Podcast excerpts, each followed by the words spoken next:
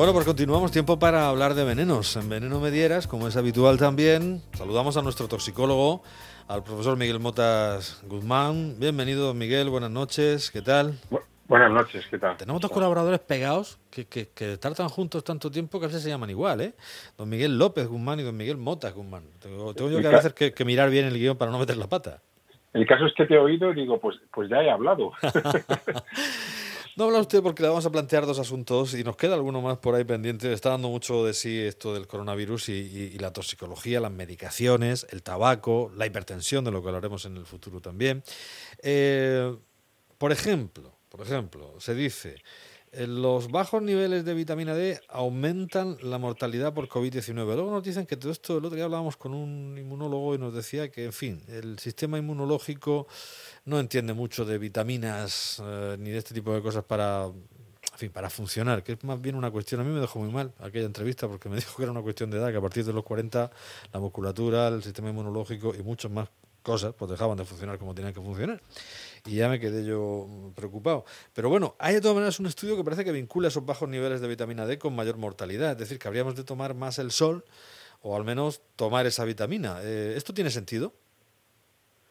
Pues parece ser que, que, sí. A ver, esto, el problema es que como lo que se, lo que se está afrontando ahora, pues evidentemente es, es la emergencia sanitaria, ¿no? Y poder eh, solventar la situación de colapso que tienen las UCIs y demás, no ha dado tiempo, digamos, a, gestionar bien y a estudiar los datos, ¿no? Pero yo creo que ahora entran eh, a jugar eh, los epidemiólogos y aquí llegan los eh, estudios y metadatos, ¿no?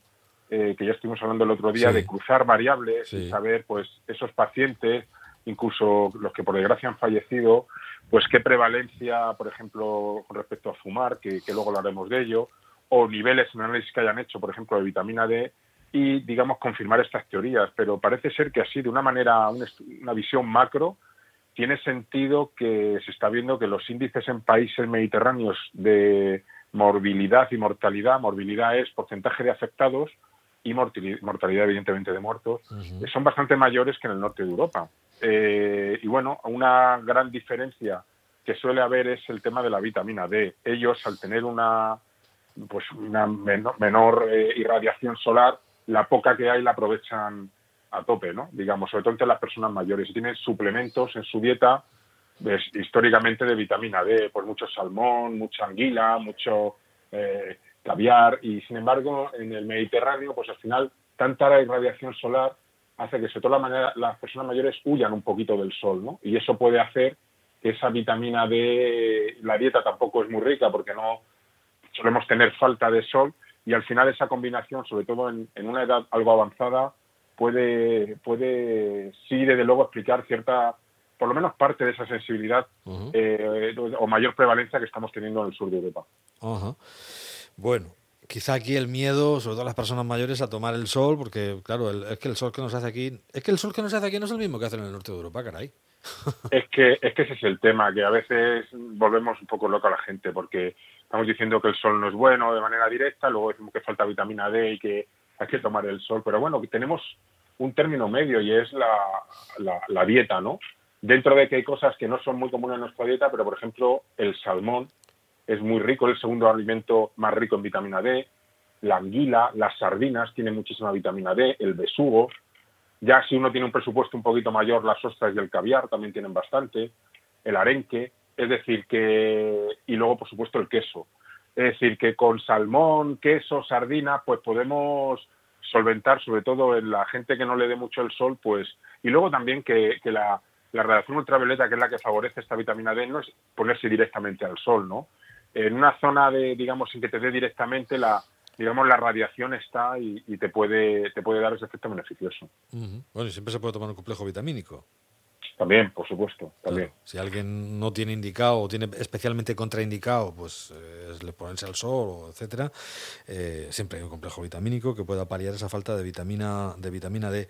Dicen que en el norte, como toman mucho aceite de hígado de bacalao, pues y suplementos precisamente de esta vitamina por la falta de sol están mejor.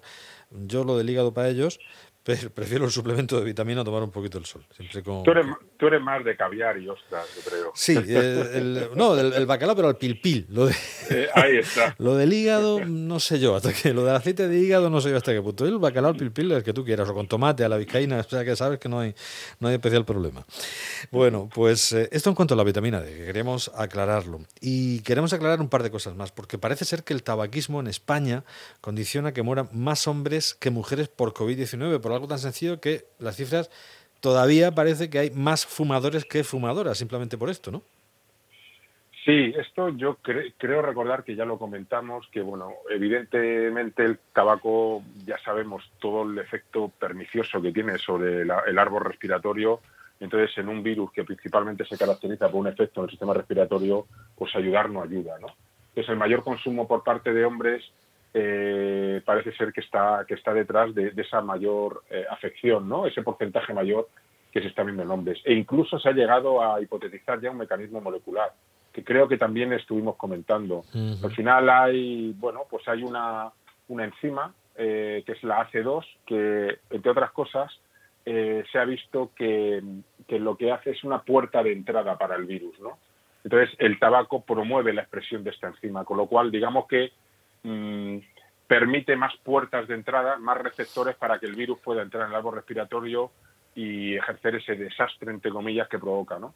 Entonces está, vamos, hay, hace falta más estudios, como he dicho, poder cruzar datos, ver cuántos afectados eran fumadores y cuántos no, cuántos de, de, los tristemente fallecidos eran fumadores, pero todo parece apuntar que hay una relación directa entre el tabaquismo y la mayor sensibilidad. También el tabaquismo, por la multitud de tóxicos que tiene, produce una, una disminución del sistema inmunitario a nivel del árbol bronquial, ¿no? Entonces, evidentemente, eso pues nos quita, nos quita defensa respecto a, a todo ese efecto pernicioso de, del alquitrán, de la nicotina, de los óxidos nitrosos, etcétera, etcétera.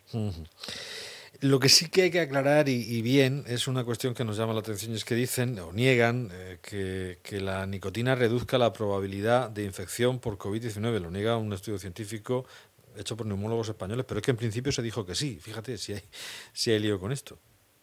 Sí, bueno, eh, me parece una gran irresponsabilidad decir que, la nicotina. A ver, es cierto que la nicotina es una de las sustancias tóxicas más eh, potentes que hay, pero precisamente por eso es decir, que, eh, que no es cierto que, pueda matar un virus. Normalmente estos tóxicos tienen un efecto, pues eh, su mecanismo de acción es en el sistema nervioso y por lo tanto en mamíferos superiores, no en un virus, ¿no? Entonces, en cualquier caso, aunque, aunque se demostrase que tiene algún efecto sobre el virus, no tiene sentido, puesto que el efecto sobre, sobre el ser humano, pues eh, ya no solo la nicotina, sino todo lo que va asociado a ella. La nicotina es la droga, produce efectos perniciosos, pero tenemos más de 4.000 sustancias tóxicas en el tabaco, sustancias oxidantes, alquitrán, nitrosamina, monóxido de carbono, entonces además sustancias que inciden directamente sobre el pulmón, con lo cual es una gran irresponsabilidad lanzar este mensaje. El tabaco es malo, muy malo y peor eh, respecto a la situación en la que estamos ahora de pandemia por un coronavirus tipo respiratorio. O sea, es una mezcla explosiva. Desde luego, hombre, si se demostrase, en cualquier caso digo, ¿no? Si se demostrase que la nicotina pues eh, favorecería o reduciría esa probabilidad de infección, habría de tomarse sintetizada en una píldora o algo por el estilo. No, en ningún caso el beneficio es ponerte a fumar más. No, claro, en ese caso pues habría que estudiar bien un poco dosis y vías de inoculación, pero existen los parches de nicotina. También. Y, bueno, y pero vamos, que me extraña muy mucho que, un tóxico eh, de este tipo, que, no, que, lo que, eh, que normalmente actúa sobre el sistema nervioso, pues que pueda producir, pues no sé, una inestabilidad de la membrana de, del virus, que es al fin y al cabo lo que puede afectar y, y matarlo, ¿no? Me parece, me parece muy, muy aventurado y y hay que tener mucho cuidado con estas cosas porque estas señales contradictorias a la gente le puede confundir muy mucho. Cierto. Así es que no hay que fumar más porque esto eh, te, te, reduzca ninguna probabilidad de infección. Al contrario, al contrario, está claro. Aunque la nicotina, bueno, se ha dicho en algún momento y quizá pudiera tener algún efecto en ese sentido, pero no, desde luego, vía eh, consumo de tabaco, porque eh, es la nicotina, como decía Miguel, es efectivamente la que te produce la adicción y luego en el tabaco pues ahí están todos esos eh, los alquitranes etcétera que son los que te van a producir la, la, patología tumoral ¿no? que suele venir derivada del consumo de, tabaco. De forma que dime. Sí, Sí, quería que no se me pasase decir que también los cigarrillos electrónicos, pipa de agua, en general, todo esto que ahora hay alrededor del tabaco que no es tabaco, mm, no ayuda nada al sistema respiratorio y desde luego al coronavirus. Hay otro detalle menor que podríamos decir que es el hábito mano-boca, es decir, al final con el tabaco la mano la llevas a la boca, la pipa también, el cigarrillo electrónico y ya al margen de que esos vapores se está demostrando que provocan una disminución de toda la integridad defensiva del árbol respiratorio, ese hábito mano-boca, desde luego, aumenta muchísimo las probabilidades de que te, te infectes por coronavirus. Recordemos que no hemos de tocarnos la cara, mucosas, nariz, boca, etcétera, para evitar ese contagio. Claro, si estás llevando un cigarrillo a la boca constantemente, estás en otra cosa. Es, es más complicado. Bueno. Pues nada, la próxima semana hablaremos de medicamentos para la hipertensión arterial, que parece que no aumentan el riesgo de infectarse en contra de lo que se ha dicho en, alguna ocasión también, que estaban los hipertensos hechos polvo. Bueno, pues iremos poniendo puntos sobre IES en esta cuestión. Ahora nos vamos a tomar una cucharada de Howling Wolf, Spoonful. Con él nos vamos a quedar. A su saludo, Miguel. Buenas noches. Un abrazo fuerte, gracias. Un fuerte abrazo, chao. Así llegamos hasta el boletín de las 10. Luego seguimos con más.